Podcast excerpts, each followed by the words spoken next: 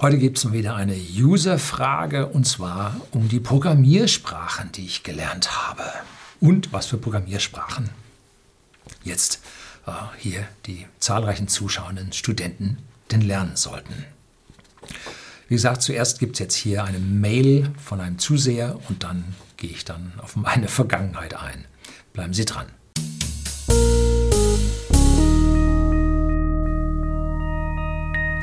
Guten Abend und herzlich willkommen im Unternehmerblog, kurz Unterblog genannt. Begleiten Sie mich auf meinem Lebensweg und lernen Sie die Geheimnisse der Gesellschaft und Wirtschaft kennen, die von Politik und Medien gerne verschwiegen werden. Und ja, heute befinden wir uns im Neuland und es wird ja immer vom digitalen Graben gesprochen. Ne? Und alle die, die vor 1980, 85 geboren sind, befinden sich jenseits des digitalen Grabens.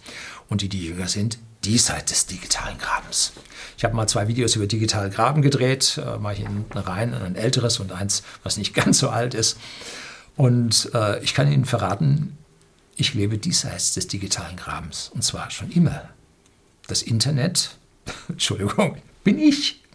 Warum bin ich das Internet? Nun, weil ich 1994 äh, auf einer Sun Workstation mit dem VI-Editor äh, die ersten HTML-Webseiten für whisky.de, dem Versender von hochwertigem Whisky für den privaten Endkunden in Deutschland und in Österreich geschrieben habe.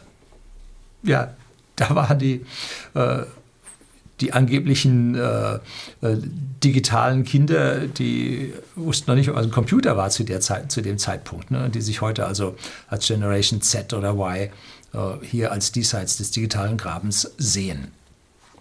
Also, Computer werden schon seit 1946, 44, 44 schon programmiert.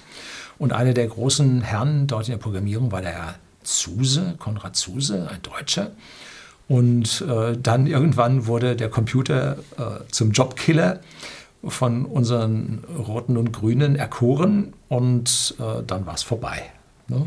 Dann hat man in Deutschland die Computerindustrie gnadenlos runtergefahren alles Ende. Dennoch gibt es eine kleine Gruppe von MINT-Studenten, die sich das Programmieren auf die Fahne geschrieben haben, die es auch sehr gerne tun, weil man da kreativ tätig sein kann, seine Gedanken äh, reinbringen kann. Und es gibt nichts Schöneres, als wenn der Kern eines Programmsystems das erste Mal läuft. Und es kommt was raus, was man erwartet hat. Das ist ein erhebendes Gefühl, das kann man einem anderen kaum das ist so, wie wenn der Künstler das Gesicht äh, vom Porträt fertig gemacht hat und sagt, das stimmt, das passt. Ne? Und so ist auch innerhalb der Software, das ist ein sehr kreativer, künstlerischer Prozess. Das ist also ein wundervoller Zustand, in dem man sich dann befindet. Und dann kommt der Kleinkram, die ganzen Fehler rausmachen und Testing und boah. Ja, auch das gibt es dann dort. Ne? Gut, also jetzt kommt eine Sprache, äh, eine Mail von Herrn David S. Sehr geehrter Herr Lüning, diese E-Mail, die im wunderbaren ASCII-Code daherkommt, versteht sich als User-Kommentar, mehr eigentlich User-Bitte, zu der Thematik digitaler Graben, die schon oft im Unterblock besprochen wurde. In einem der bereits älteren Videos zu diesem Thema gaben Sie an, sechs Programmiersprachen zu beherrschen. Ja, so, äh, sagen wir so, ich kann sie lesen und ich kann auch da drin immer noch was ändern, aber äh, ich beherrsche auch Französisch, aber ich brauche eine Woche, bis ich mich dann in Frankreich wieder ordentlich unterhalten kann. Äh, Speisekarte lesen geht immer. Äh, ja, aber Französisch ist nicht mein täglich Brot und Programmiersprachen sind auch nicht mehr mein täglich Brot. So. Wäre es denn einmal möglich, dass Sie in einem weiteren Video zu eben diesen Programmiersprachen etwas mehr in die Details gehen und den wissbegierigen Zuschauern, zumindest einem von ihnen, nämlich demjenigen, welcher eben diese E-Mail verfasst, äh, erläutern könnten, welche Programmiersprachen Sie genau beherrschen, wo sie zum Einsatz kamen und welche von diesen es sich lohnt, auch heute noch zu erlernen bzw. zu vertiefen. Schon jetzt vielen Dank für Ihre Mühen und einen hoffentlich baldigen Einblick in die Welt Ihrer Programmiersprachen mit freundlichen Grüßen nach Seeshaupt. PS, ebenso vielen Dank für Ihre Arbeit und sämtlichen Inhalte, die Sie im und mit Hilfe des Unterblocks so zahlreich thematisieren. So, was habe ich denn als erste Programmiersprache in meinem Leben programmiert? Nun, das war ein, eine Programmiersprache auf einem programmierbaren Taschenrechner, einem Texas Instruments. Hm, T58, T58. Ich meine, es wäre sowas gewesen. 99 Schritte. Und da konnte man also so das erste Mal ein bisschen rechnen, programmiert rechnen. Dann habe ich längere Zeit mit dem HP41C programmiert. Oh, da ging dann schon mehr. Vor allem konnte man da Programme speichern auf Magnetstreifen und so weiter. Das war dann Anfang des Studiums. Der Taschenrechner war Ende der Schule. Äh, Physik, Mathe, Leistungskurs und dann im Studium zuerst Maschinenbau, später Luft- und Raumfahrttechnik. Nach dem Vordiplom äh, hatte ich dann HP 41C. Das lag daran, es gab damals keine PCs. Man musste dann immer zuschauen, dass man irgendwo an Lehrstuhl an die Werks kam oder an irgendeinen Großrechner von der IBM. Ähm, ich habe meine Diplomarbeit auf dem Großrechner von der IBM geschrieben. ja, ich, als Satiana mit ihrer Schreibmaschine ich drückte da drauf und kriegte meine fünf Kopien aus dem Endlosdrucker, musste nur noch mit der Schlagschere hingehen. Also das war dann schon, schon angenehmer. So, aber meine erste Sprache, Programmiersprache, die ich gelernt habe, war Fortran. Ja, gibt es tatsächlich heute noch. Und das heißt einfach Formula Translator, ein wissenschaftliches Programm, Programmiersprache. Und das war eine der ersten Hochsprachen, die weltweit gemacht wurden erstellt wurden, wo es Compiler für gab. Und ich habe mir den ersten Fortran-Compiler von Microsoft im Jahr 1984, 85 gekauft. Und da drin habe ich sehr, sehr viel programmiert. Das Fortran hat dann mehrere Verzweigungen, dann Fortran 77. Da wurde es dann mal größer standardisiert und mit diesem Fortran konnte man dann auch eine Cray programmieren. Da konnte man dann äh, Vektorrechnungen mitmachen. Da konnte man dann auch parallele Zweige, also parallel programmieren. Äh, und dann wieder Auffangpunkte, wo sich die Threads dann wieder getroffen haben. Also da mit dem Vortrag haben wir oder habe ich sehr, sehr viel programmiert und wir immer, weil ja, das macht man typischerweise im Team. Dann mit meinem Ingenieurbüro habe ich auch ein Teil in Basic programmieren müssen, weil einfach die Betriebssystemfunktionen vom Fortran nicht so gut anzusprechen waren. Wann immer man also da mit dem Betriebssystem auf Datei runter musste und so ging das mit Basic einfach viel besser. Auch die Bildschirmansteuerung mit Basic war besser. Und in dem Umfeld äh, habe ich dann auch einige Routinen in Assembler geschrieben. Und da kann man so sagen, eine Zeile pro Tag, das schafft man schon in Assembler. Ähm, und das ist also richtig schwierig, weil sie da wirklich die Opcodes von den CPUs verwenden. Und ich habe also einen 8086 Assembler dort auch von Microsoft verwendet, um zwei, drei Subroutinen zu schreiben, für die damals die 80, 86, 80, 88 Prozessoren inklusive Coprozessoren einfach zu langsam waren. Wenn man die in Assembler geschrieben hat, konnte man da einfach einen Faktor 50 konnte man da schneller werden. Also da habe ich auch ein bisschen Assembler programmiert, da lernen sie dann die ganzen Register, kennen die Shifts, äh, die einzelnen boolschen Operationen auf die Register und so weiter. Rein in die Interrupts, die man dann auch mit Assembler und so weiter abgreift. Nein, nein, das habe ich nicht gemacht. Also äh, so nah war ich dann nicht. Dann äh, ging es weiter auf C und in C habe ich relativ viel programmiert. Das war im Gegensatz zu Fortran wundervoll, weil man, wenn Sie einen Quicksort machen wollen, wenn Sie also einen, einen Berg von Zahlen sortieren wollen, ähm, dann müssen Sie im Fortran äh, schon Aufstände machen, weil Fortran keine dynamische Speicherallokierung damals hatte. Das heißt, Sie müssen den Speicher vorallokieren, wo Sie Ihre Zahlen reinschreiben wollen. Und in C kann man einen Speicher, eine neue Zahl, eine neue Variable allokieren, indem man einfach sagt, ich brauche die jetzt. Und dann nimmt man aus dem Hausspeicher was dazu. Und da kann man dann bei einem Quicksort so lange rekursiv äh, sich den Speicher holen, bis dann der Sort sich rückwärts wieder auflösen konnte. Und im Fortran musste man sich dann überlegen, wie groß macht man den Stack. Macht man Stack, wo man nach links verschiebt, nach rechts verschiebt, dann gucken, wie groß ist der Stack. Und dann muss man abprüfen, ob jetzt der Stack voll ist oder nicht. Und so, also Sort im Fortran war nicht so einfach, äh, habe ich aber auch hingekriegt. Ähm, so, aber mit C relativ viel programmiert. Was haben wir programmiert? Nun ganz, ganz viel im technischen Umfeld. Simulationen von mechanischen Eigenschaften, finite Element, Pre- und Postprozessoren, solche Geschichten. Ne?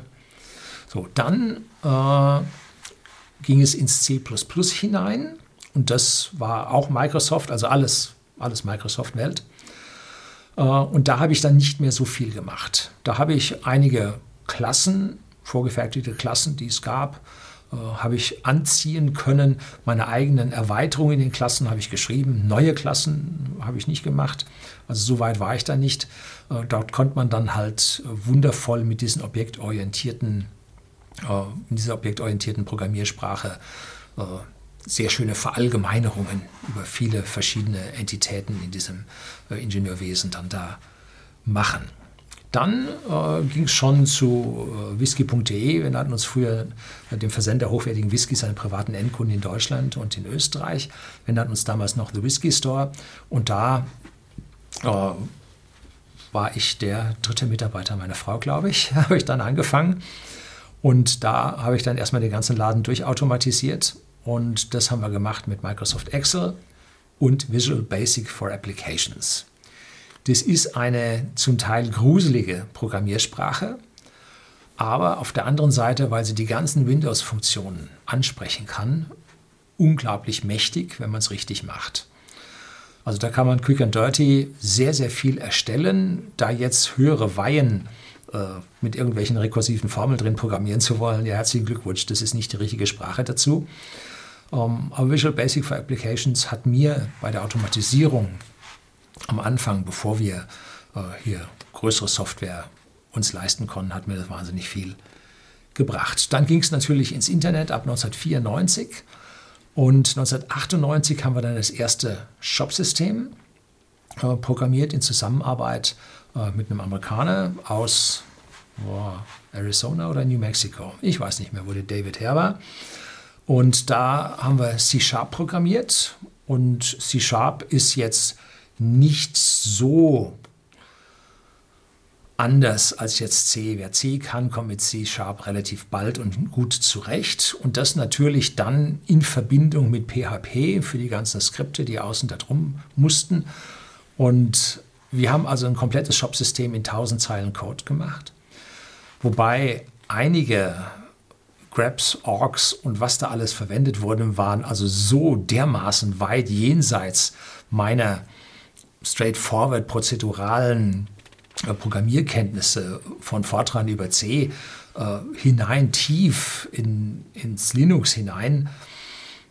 Also da war ich also gerade mal in der Lage zu verstehen, also das passive Wortschatz, nicht aktiv, ne? also selber schreiben, äh, diese hochrekursiven Geschichten, keine Chance. Ne? So, und dann ging es natürlich in dem Moment, wo man ein Enterprise Resource Planning System hat, die meisten kennen sowas SAP, äh, haben wir natürlich nicht, sprechen sich zwei äh, Unternehmer, äh, unterhalten sich zwei Unternehmer und sagt der eine, äh, hast du schon SAP oder gehört dir die Firma noch? Ne? Also das ist richtig teures Zeug. Ähm, und da hatte ich allerdings damals als IT-Outsourcing Manager, ähm, hatte ich relativ viel mit SAP zu tun äh, meine IT-Abteilungen waren auch zuständig für SAP-Einführung, damals vor allem äh, R2, nicht Einführung, Betrieb R2 und gerade äh, Transfer auf R3 hatten wir die ersten Digital Maschinen dort stehen, äh, auf denen dann SAP lief. Und da gab es natürlich die ABAP-Programmierung und äh, die ist, soll ich das sagen, das ist eine prozedurale Sprache, die einem hilft, die Funktionen von so einem großen Betriebssystem, Datenbanksystem entsprechend anzusprechen. Und für unser ERP-System, was wir verwenden, gibt es halt auch so eine Sprache. Und da habe ich mich halt ziemlich reingefuchst äh, und habe an der Stelle einiges optimieren können. Und die Frage, die der User stellt, welche Sprachen man denn jetzt lernen sollte, weil dieses ganze Zeug Java, äh, wer also hier auf Sicherheit aus ist und sagt, er programmiert in Java. Oh, ja, gut. Äh, und wenn man so schaut, so drei Milliarden Systeme auf der Welt, Computersysteme auf der Welt laufen mit Java, ja, da kann man dann auch schlaflose Nächte bekommen. Äh, dann gibt es natürlich äh, Python und die ganzen neuen Sprachen, die da alle natürlich ganz, ganz viel Sinn machen. Am Ende ist es aus meiner Sicht schwierig zu sagen, was man jetzt an Sprachen lernen sollte, weil a, die ganze Geschichte ist in permanenter Veränderung Und wenn Sie irgendwo hinkommen und etwas programmieren müssen oder wollen oder sollen, dann kommen Sie in eine Umgebung, die bereits da ist. Und da sind die Programmiersprachen festgelegt. Da haben Sie keine Chance mehr. Dass Sie jetzt auf die grüne Wiese gehen und sagen, ich fange jetzt an zu programmieren und ich überlege mir jetzt irgendeine Sprache. Also die Gelegenheit kommt, ich sage mal, eins von 100 oder eine von 1000 Personen an diesen Traum, mit welcher Sprache beginne ich. Es ist doch eher die Frage, wenn man jetzt komplexe Systeme am Laufen hat, äh, welche Libraries verwende ich, ne? welche Apps ziehe ich mit an. Und dann vor allem die Kunst ist es, möglichst wenige von diesen Dingen zu nehmen. Nicht, ich nehme hier das, die Library und dort nehme ich die, weil da kann ich das und in der Library kann ich das und so weiter. Am Ende haben sie drei Lizenzzahlungen am Bein. Äh, das Programm ist riesig aufgebläht. Äh, sie müssen ewige Versionsänderungen nachtragen. Ja, und dann wird es schwierig. Ne? Also da an der Stelle äh, ist die Beschränkung auf wenig sicherlich sehr, sehr sinnvoll.